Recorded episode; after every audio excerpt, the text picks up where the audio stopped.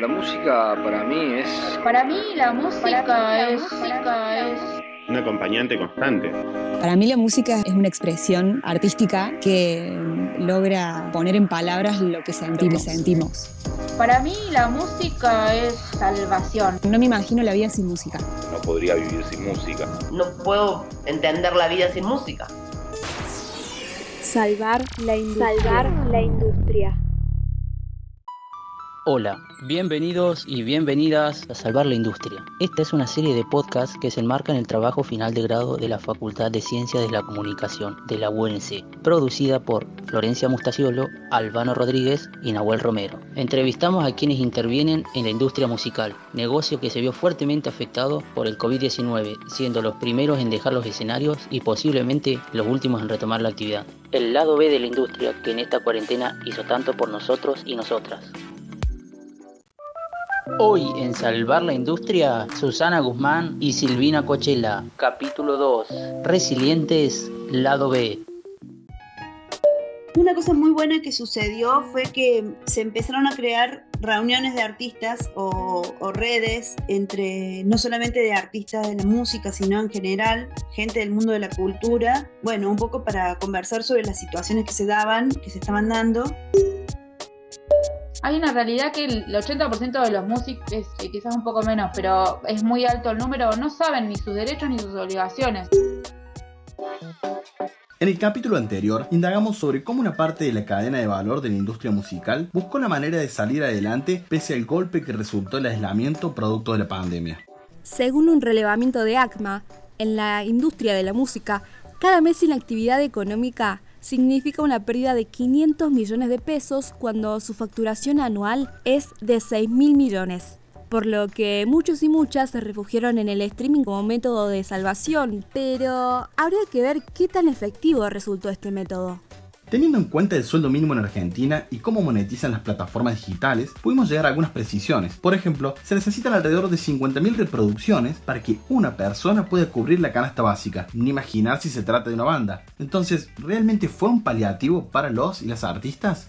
Claro que esto varía según muchos factores, pero tomando como ejemplo a Spotify, el 70% de los derechos van dirigidos a los titulares de los derechos y el 30% que resta a la empresa misma.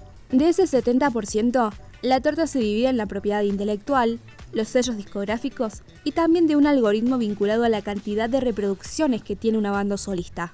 A mayor cantidad de suscriptores, menor es la cantidad que se retribuye por la reproducción de una canción. Para generar un euro hay que tener 250 reproducciones, Frente a esta problemática, distintos actores del sector decidieron unirse. Uno de los casos fue el del INAMU, el Instituto Nacional de la Música, que realizó una encuesta federal para conocer el estado del sector. Hicieron dos convocatorias de ayuda económica que benefició a todos los y las artistas que participaron. También llevaron a cabo una campaña de concientización de la música nacional en los medios de comunicación públicos y privados, pusieron al aire en la TV pública el programa Unísono, donde artistas independientes de todo el país presentan su música y continúan trabajando para acompañar este escenario tan complejo. Pero repasemos, ¿cómo la industria musical se terminó adaptando a lo digital? es como que ha sido bastante fuerte, ¿no? No solamente la pandemia, sino los últimos años han sido muy fuertes en, un cambio de cabeza literal que hubo que hacer para, para entender por dónde circula la música eh, en la industria de hoy. Ella es Susana Guzmán, gestora digital y musical, educadora y activista cultural multitask. Además, es fundadora de espacios culturales y sociales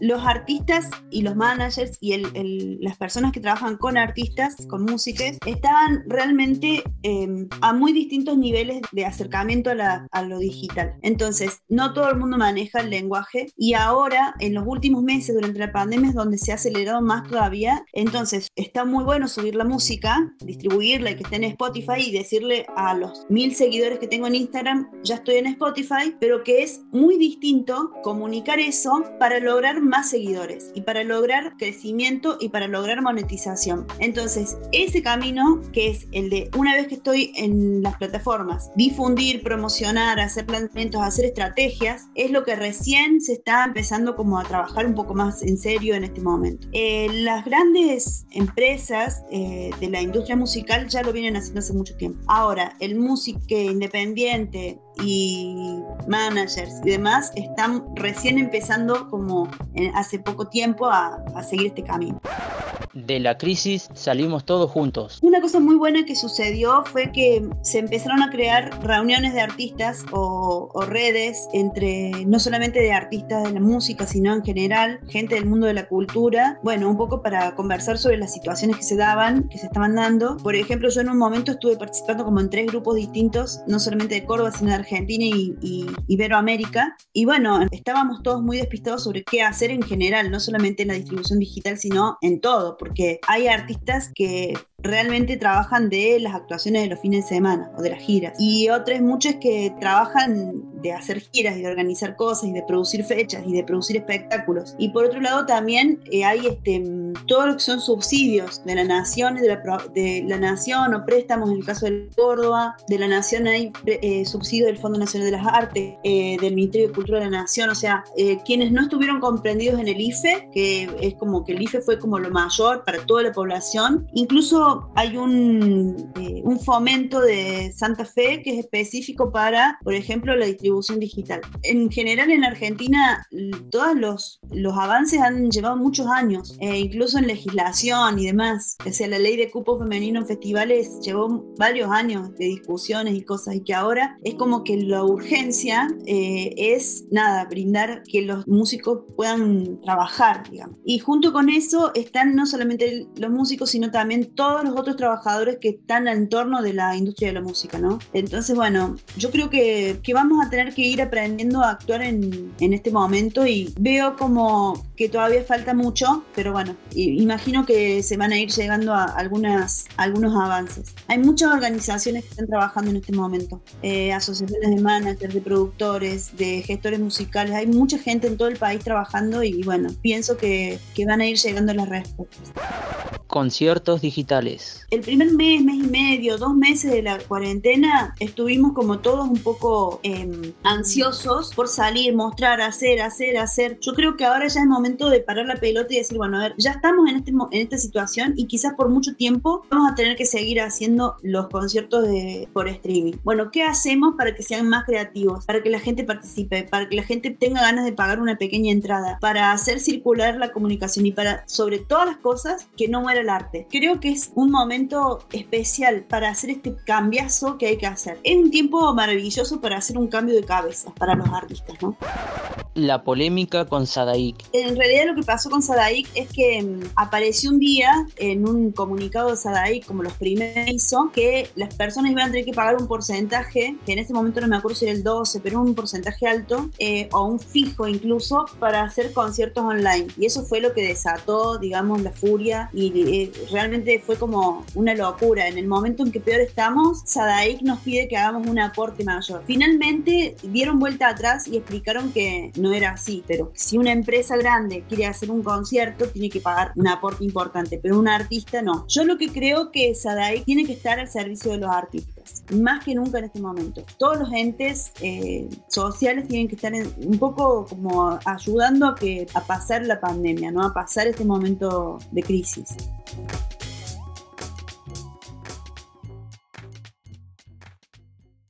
Encontranos en Instagram. Encontranos en Instagram. Arroba salvar la industria.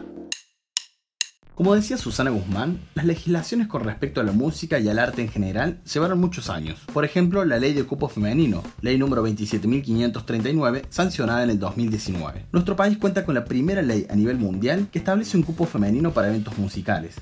Determina un piso del 30% de participación de mujeres y disidencias en eventos públicos y privados. Ahora habría que ver si se cumple, pero bueno, mejor lo vamos a dejar para otro capítulo.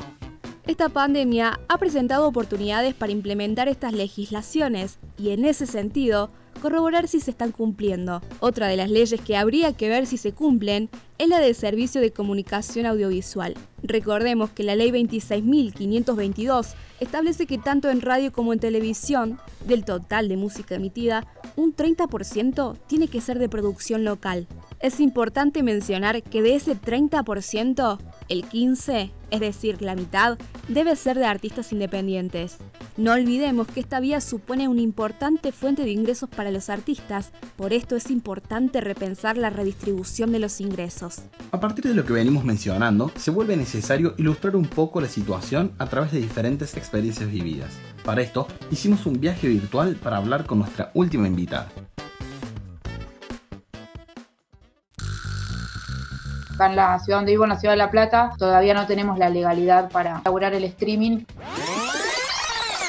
Ella es Silvina Cochela, manager de tres productos culturales de La Plata, Buenos Aires. Además, es productora y especialista en redes sociales como que también el consumo de red es re distinto al consumo de, un show, digamos, lo que pasa en un show. Y nadie te va a devolver la sensación o las ganas de hacer pogo o la emoción de, escuchar, de tener un grave que te pega en el pecho, de tener un, riff. Que, digamos, la música también tiene cuestiones de, armonía y de arreglo y de melodía que genera cosas en los humanos y está científicamente comprobado. Y creo que, en el vivo es donde se potencia, ¿no? Entonces es como, como difícil para mí repensar que que digitalmente va a ser la única manera de consumir la música. Siento como que se apaga un poco, ¿no? Eh, todo eso como que nos pone un poco en, gris. Para mí lo más grave igual fue la cantidad de shows vía Instagram Live, donde la calidad del artista no se puede ver, excepto como está empezando a pasar ahora, que te dan la cuenta del lugar, por ejemplo, yo tengo un bar, te doy la contraseña y vos salís en pantalla completa, aunque la veamos en el celu, bueno, en la compu se puede ver también, y te permite que tengas un micrófono, que puedas trabajar enchufado la placa, qué sé yo. Creo que eso que ahora se avivaron a empezar a hacerlo es mejor, pero los primeros vivos, que no sé, todo el mundo tocaba la guitarra acústica, aunque hacía desde metal hasta música electrónica, me parece que fue raro. Creo que se hizo lo que se pudo también. Creo que en unos años, digo, como hoy en día sabemos cuántas personas dejaron de laburar, cuántas personas perdieron su trabajo, cuántos lugares cerraron y eso, creo que lo positivo de esto lo vamos a ver con el tiempo. Deberes, derechos y obligaciones en la música. Hay una realidad que el 80% de los músicos, quizás un poco menos, pero es muy alto el número, no saben ni sus derechos ni sus obligaciones. Entonces, qué sé yo, a la vez pasó que hoy en día puedes hacer el trámite online en Sadaik, que fue lo mejor que le pasó a un músico, porque Sadaik suele ser bastante engorroso. Entonces, esas cosas también de la pandemia pasaron a ser un poco positivas. Después, ya como a nivel más, así más, eh, desde los números y demás, no sé si está bueno acostumbrar a la gente a no pagar una entrada porque son años y años de construcción de que la música tiene un valor, de que, de que es una acción cultural, de que es integrada, de que hay equipos de trabajo, la profesionalización de este rubro es re difícil y me parece que si le demostramos a la gente que no vale nada porque no, no hay una entrada, que es la única manera de ponerlo en valor económicamente, digamos, puede jugar en contra. Creo que existe siempre la opción de, de que sea colaboración y eso sería un intermedio, ¿no? Como, bueno, podés ver el show igual, pero si esto te gusta y entendés todo lo que pasa y podés colaborar porque tu economía te la permite, bueno, podés hacerlo.